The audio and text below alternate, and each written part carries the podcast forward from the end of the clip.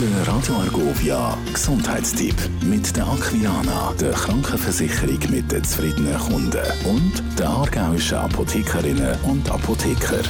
Zu Gast bei mir Dr. Theo Vögli, stellvertretend hier für die Aargauer Apothekerinnen und Apotheker. Unser Thema heute ist Nahrungsergänzungsmittel. Theo, wie mhm. werden die genau definiert? Was kann man darunter verstehen? Ja, man tut Nahrungsergänzungsmittel von der äh, Medizin und Arzneimittel abgrenzen.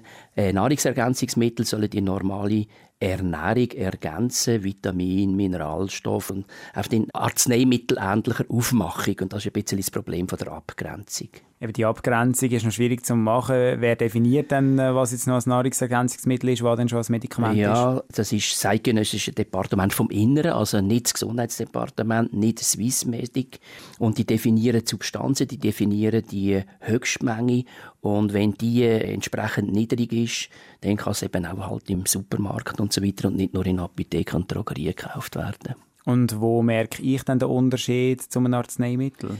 Das ist eben wirklich schwierig, weil die sind natürlich ganz bewusst so gemacht, dass sie aussehen wie Arzneimittel, werden entsprechend auch so darboten, sollten keine Heilmittelabpreisung haben, sie haben keine Patienteninformationen, es stehen keine Fachinformationen für das entsprechende Präparat zur Verfügung, aber sie werden effektiv so darboten, so ausgestellt wie Arzneimittel. Die einen Regal, die sind ja voll äh, mit so Nahrungsergänzungsmitteln. Wieso?